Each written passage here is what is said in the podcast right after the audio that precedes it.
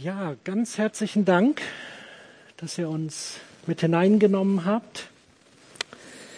Und ich möchte jetzt mit euch Geschichte und Wort Gottes anschauen. Und normalerweise startet man ja mit einer guten Botschaft. Aber bei diesem Jahr ist ja doch alles anders, oder? Und so muss ich euch leider sagen, wir haben es verpasst. Wir alle haben es verpasst. Joel hat schon gesagt, man weiß ja nicht so genau, wann eigentlich Jesus geboren ist.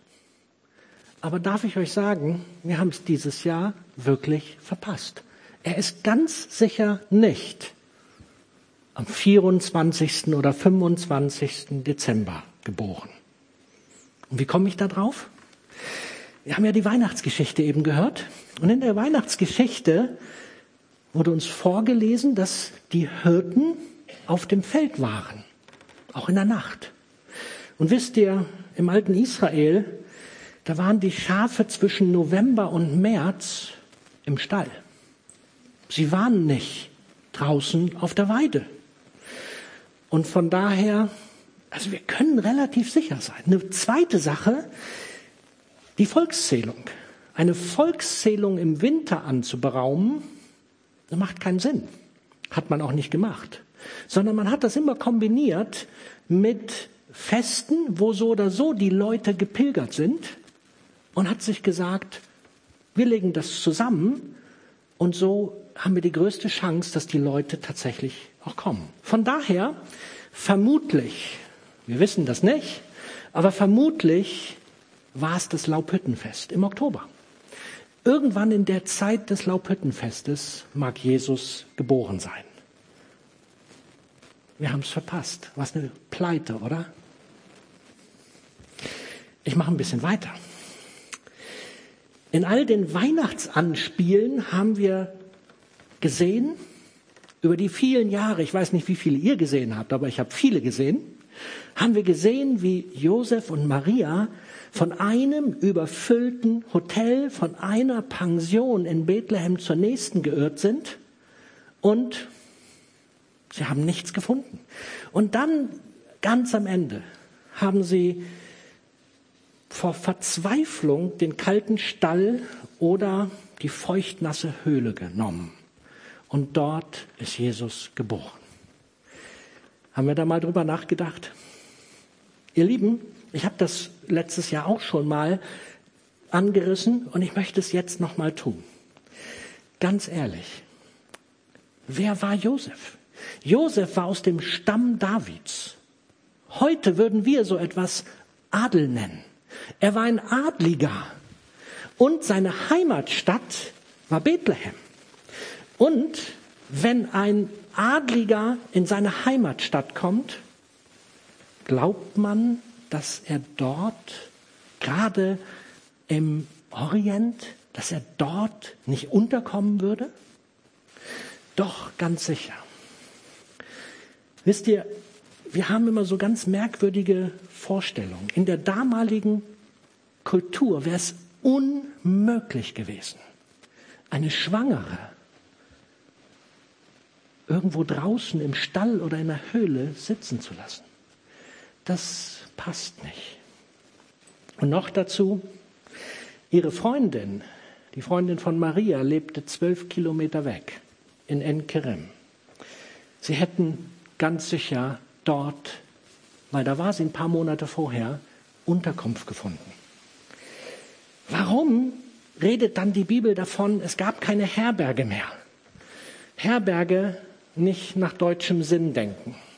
Die brauchen dort sowas nämlich nicht. Dort war es klar, dass man immer einen Raum fand. Bethlehem war so klein, die hatten keine Hotels, die hatten keine Herbergen, die hatten keine Pensionen. Brauchten sie nicht, weil Durchreisende waren einfach selbstverständlich willkommen. Und dieses, dieser Begriff Herberge, das bedeutet, wenn man vom Grundtext ausgeht, dass es ein Raum, ein Gastraum in den besser gestandenen Häusern gab, der an den normalen Wohnraum angrenzte. Und wie mag das gewesen sein? Nur eine ganz kurze Erklärung. Wir haben hier so eine tolle große Krippe. Hat Nils gebaut. Danke, Nils. Und stellt euch doch mal Folgendes vor. Die Häuser waren folgendermaßen aufgebaut. Es gab einen unteren Bereich, da haben die Tiere im Haus mit die Nacht verbracht. Und dann gab es ein paar Stufen, wo man hochging und der Rainer hat im Wohnraum gesessen.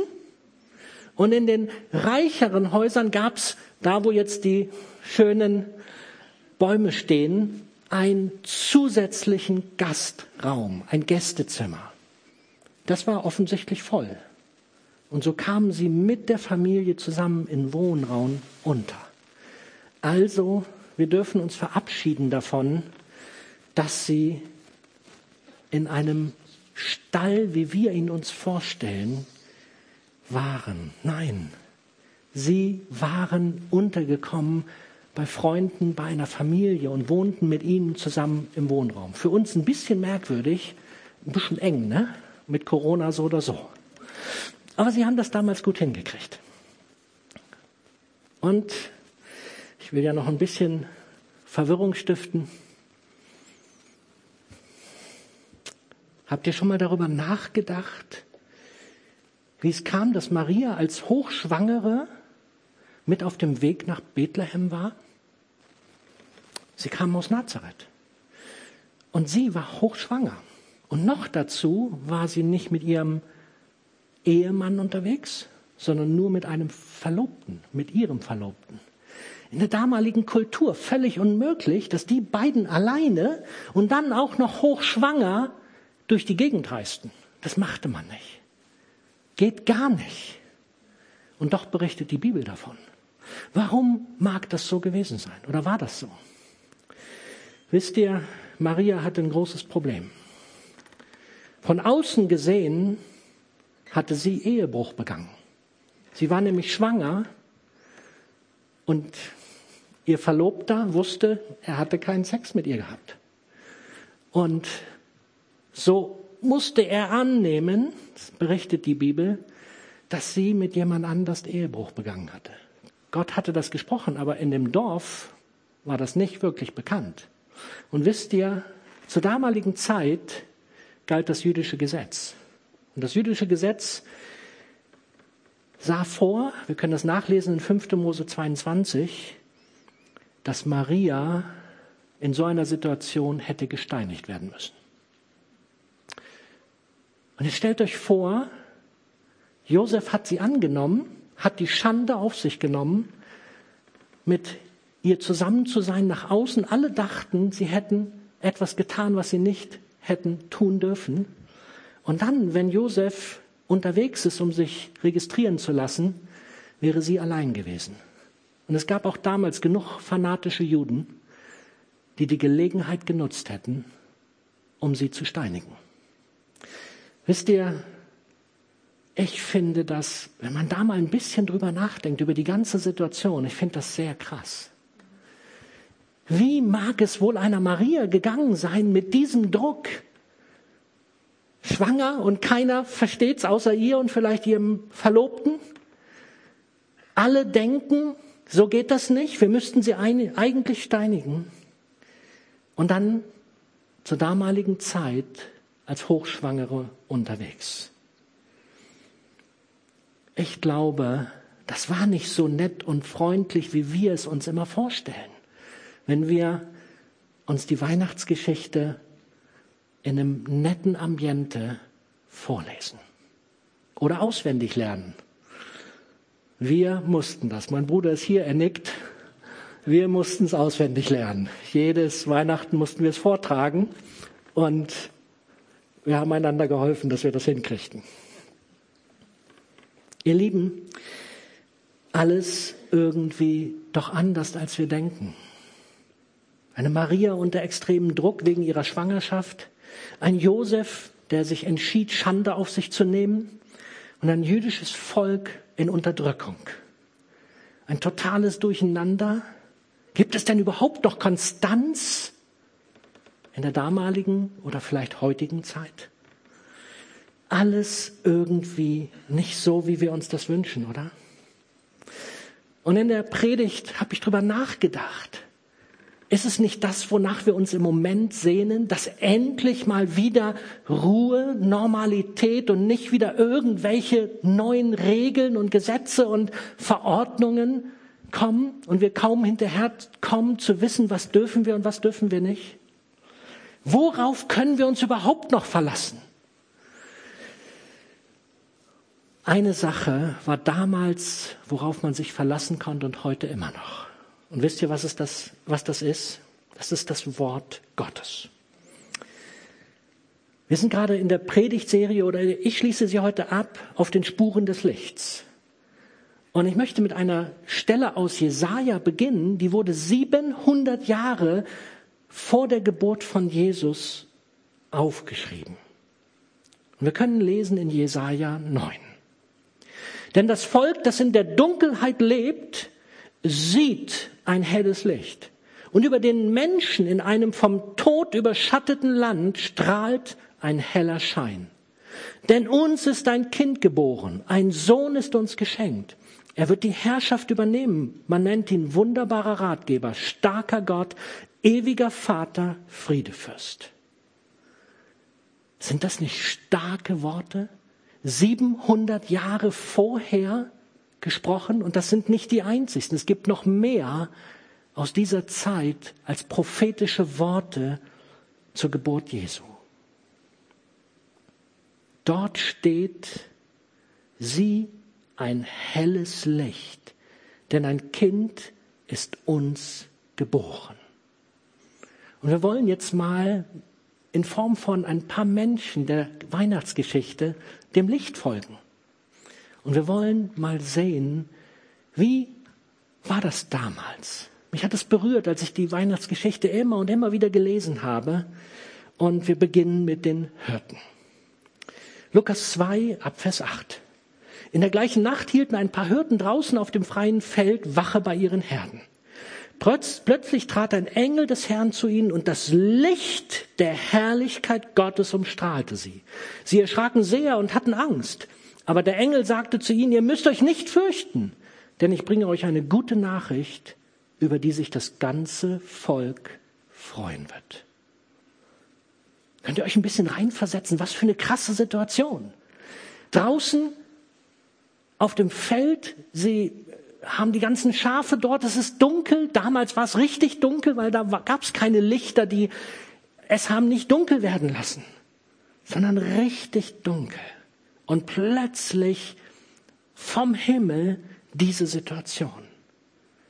Das Licht der Herrlichkeit Gottes. Dass der Engel sagen muss, ihr braucht euch nicht fürchten, das kann ich richtig gut nachvollziehen. Ich weiß nicht, wie es mir gegangen wäre. Und die Hirten, sie wissen auch nicht, wie sie damit umgehen sollen. Und was sie noch weniger verstehen ist, Warum kommt ein Engel zu ihnen? Wisst ihr, die Hirten damals, sie waren Menschen zweiter, dritter, vierter Klasse, keine Ahnung. Sie waren noch nicht mal nicht geachtet, sondern sie waren die letzte, letzten in der Reihe. Sie waren die, und das kann man aus der rabbinischen Literatur entnehmen, die man unrein nannte. Niemand wollte was mit ihnen zu tun haben. Sie waren gut genug, um draußen auf dem Feld die Schafe zu hüten. Die niedrigste soziale Schicht. Und diese Ungebildeten, zu diesen ungebildeten Menschen, die niemand interessierte, kam der Engel des Herrn. Ist das nicht was Besonderes? Versetzt euch da mal rein. Menschen, die für alle anderen wertlos waren, bekommen Besuch von Gott. Und Gott hat eine Botschaft für sie. Und er sagt ihnen, dass es einen König geben wird, der Hoffnung für sie, für, für sie bringt und der eine Perspektive mitbringt. Ich kann mir so richtig vorstellen, wie es in ihnen losging und sie gedacht haben, na ja, toll, Engel, was erzählst du uns? Wir werden so oder so zu keinem König vorgelassen. Wir sind unrein, wir sind nichts. Wie sollen wir irgendwo bei einem König ankommen. Und Sie mögen sich vielleicht gefragt haben, ja, wie, wo soll das auch eigentlich sein? Wahrscheinlich in Jerusalem. Aber der Engel, in Vers 12 können wir das lesen, er sagte ihnen etwas, was ihnen Hoffnung machte. Ihr werdet ihn daran erkennen, dass ihr ein Kind findet, das in Windeln gewickelt in einer Krippe liegt. Nils, jetzt brauche ich mal ein bisschen Licht.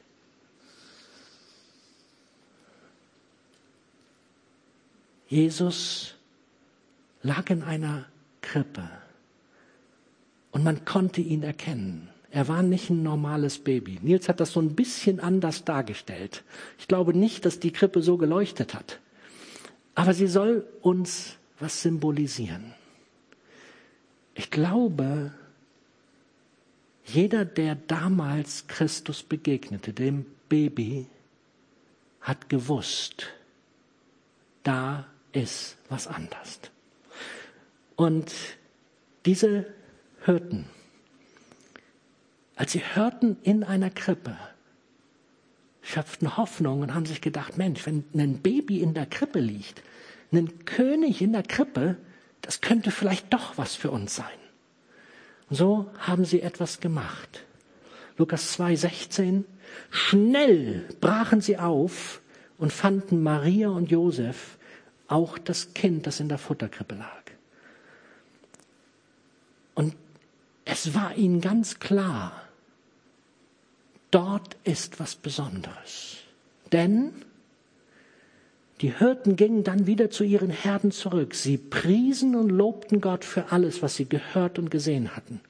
Es war genau so gewesen, wie der Engel es ihnen gesagt hatte. Wisst ihr, diese Begegnung mit dem Jesus-Baby hat alles verändert.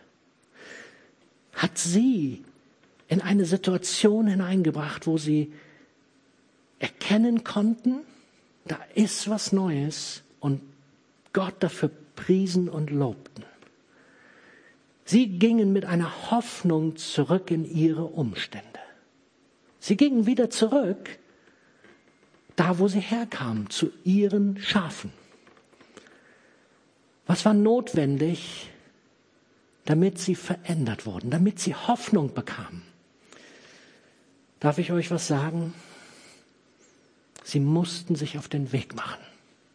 Wären sie auf dem Feld geblieben, hätten sie nichts erlebt, außer die skurrile Lichtsituation. Aber sie hätten keine Begegnung mit dem lebendigen Gott gehabt.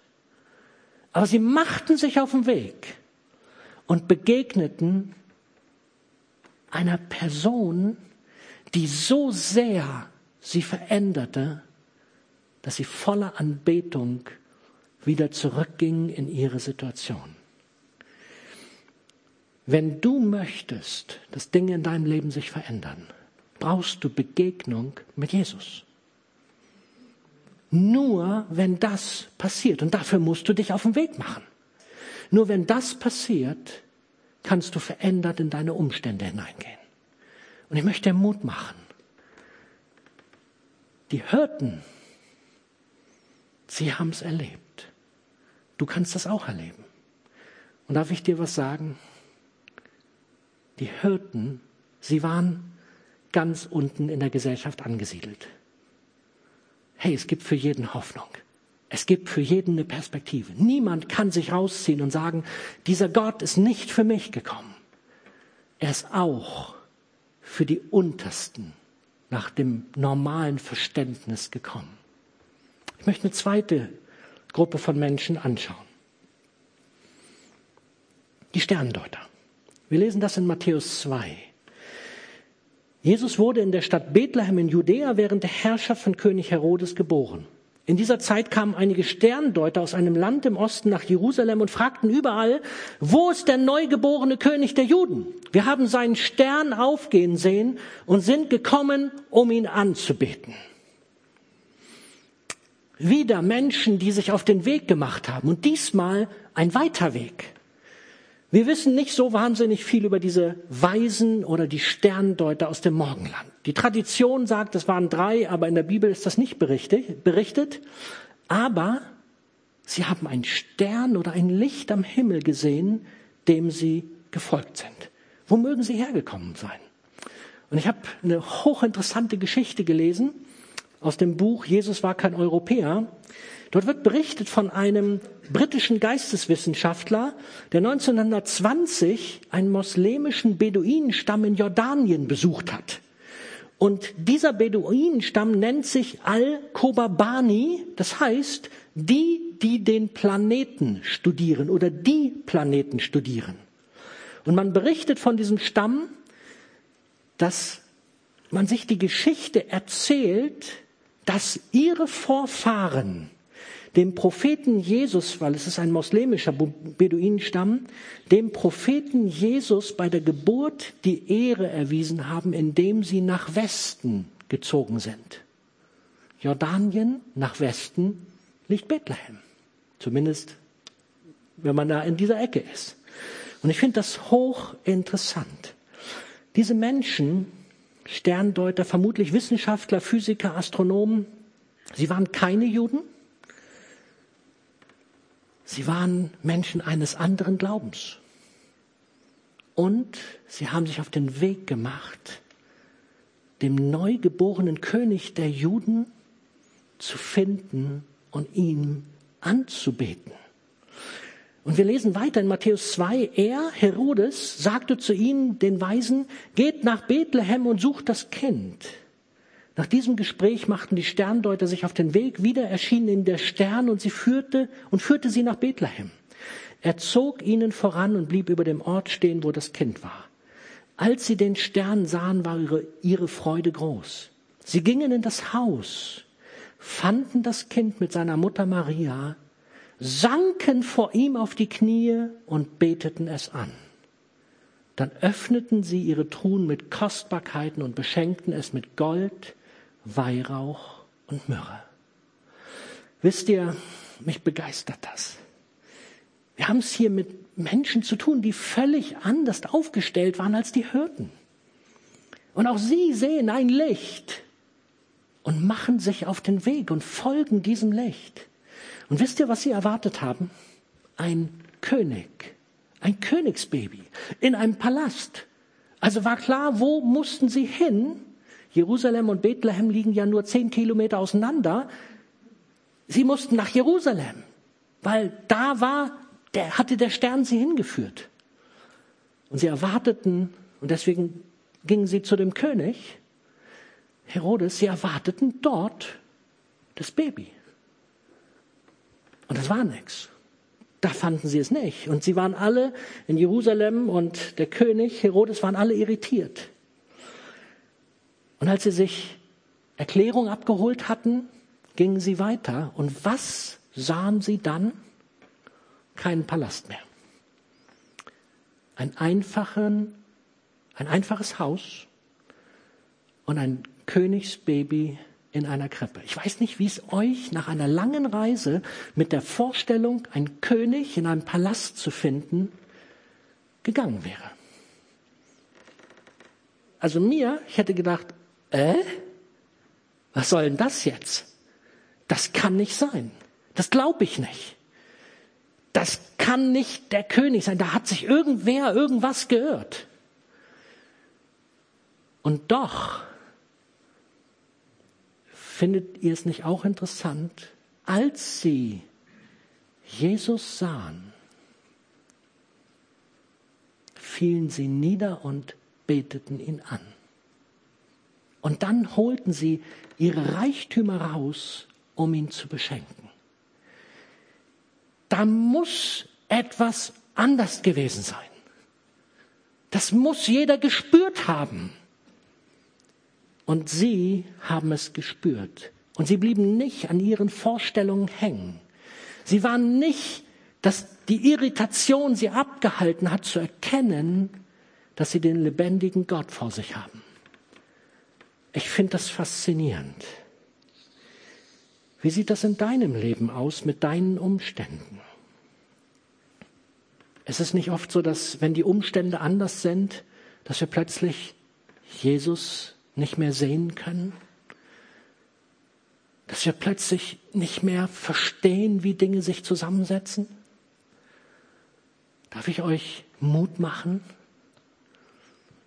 Wir können, egal wie unsere Umstände sind, Jesus erkennen, weil er lebt. Wisst ihr, ich habe Nils gebeten, dass er da keine Puppe oder irgendein Baby oder irgend sowas reinlegt. Hat da drin nichts zu suchen. Und wisst ihr, das Kreuz ist auch leer. Brauchen wir auch keinen Jesus dran hängen haben. Weil der ist schon auferstanden. Hey, Jesus lebt. Ist kein Baby mehr. Wir erinnern uns daran. Aber ich mag uns Mut machen. Wir haben es mit einem lebendigen Gott zu tun.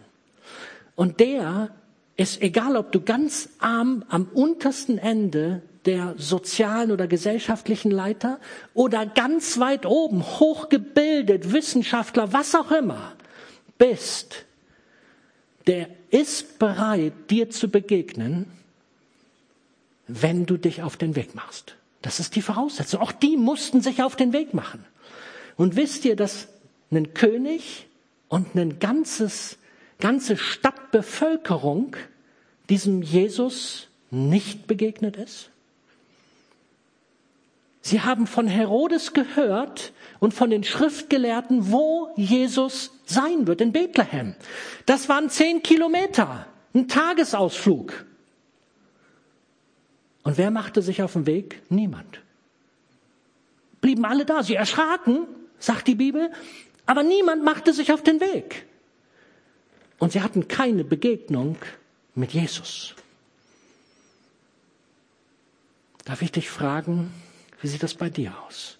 Möchtest du dich auf den Weg machen und Jesus begegnen? Ich möchte das.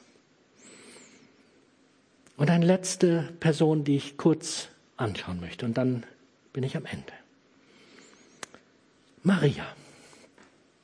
Maria ist für mich ein Sinnbild für Menschen, die Christus kennengelernt haben, die eine Entscheidung für ihn getroffen haben.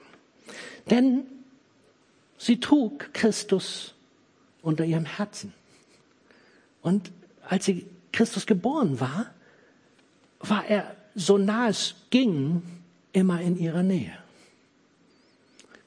Und wir heute, wenn wir eine Entscheidung für Jesus Christus treffen, dürfen erleben, dass Christus in uns ist. Und doch, was war das Besondere bei Maria?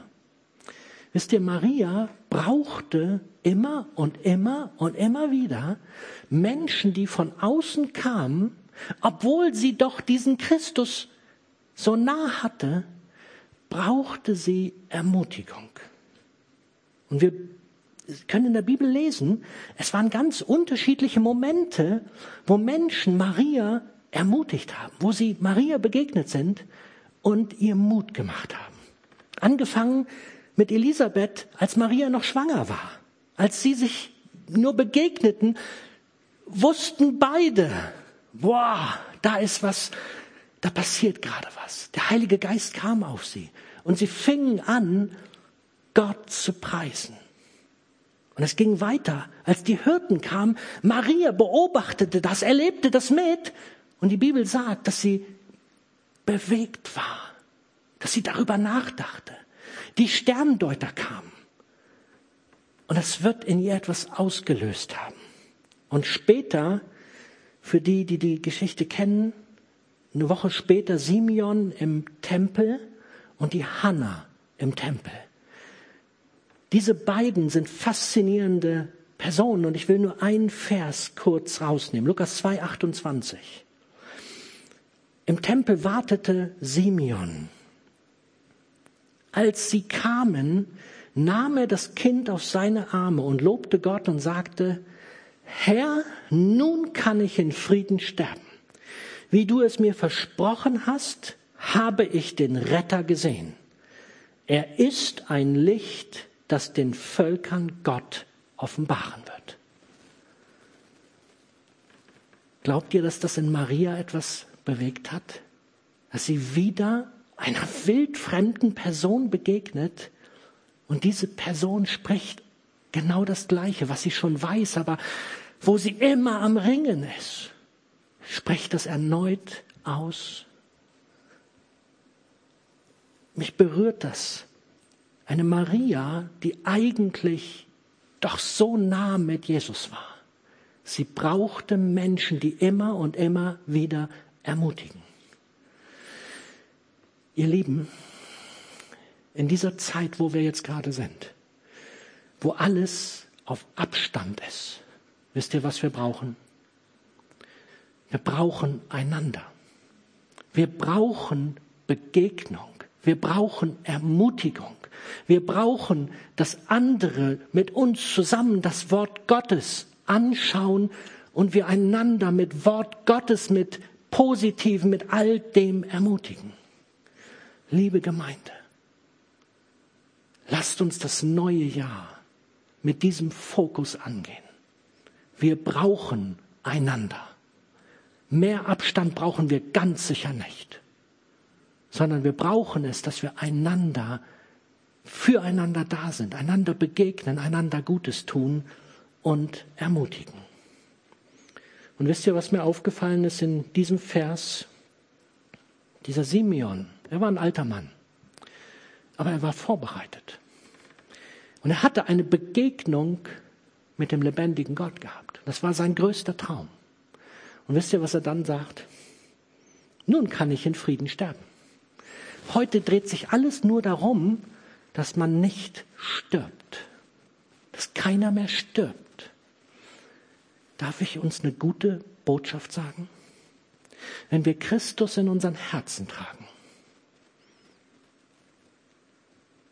dann dürfen wir auch sterben. Ihr Lieben, wir dürfen Frieden haben.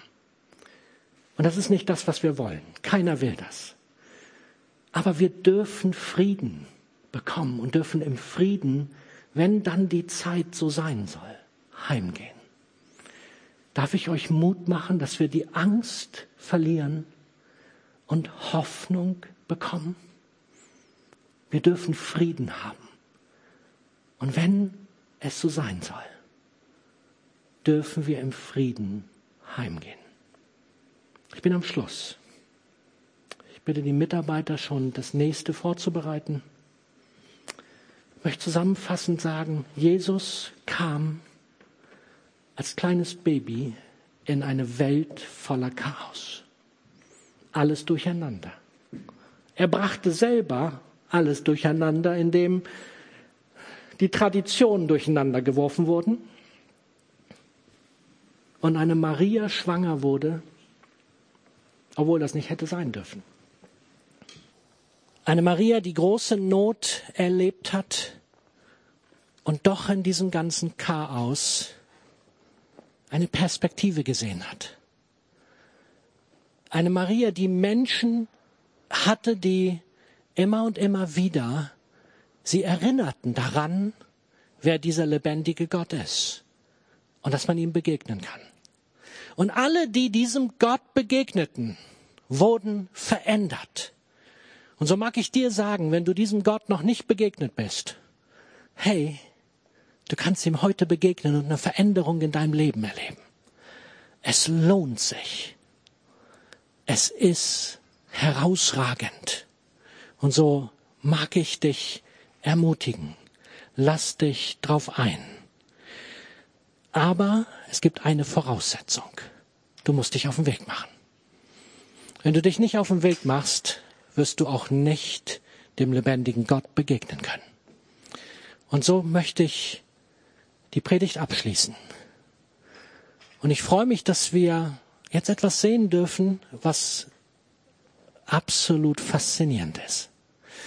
Wir werden eine künstlerische Darbietung sehen, die uns das, was Jesus mit uns getan hat, vor Augen führt.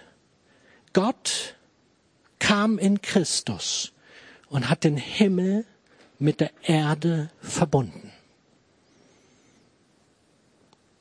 Er ist gekommen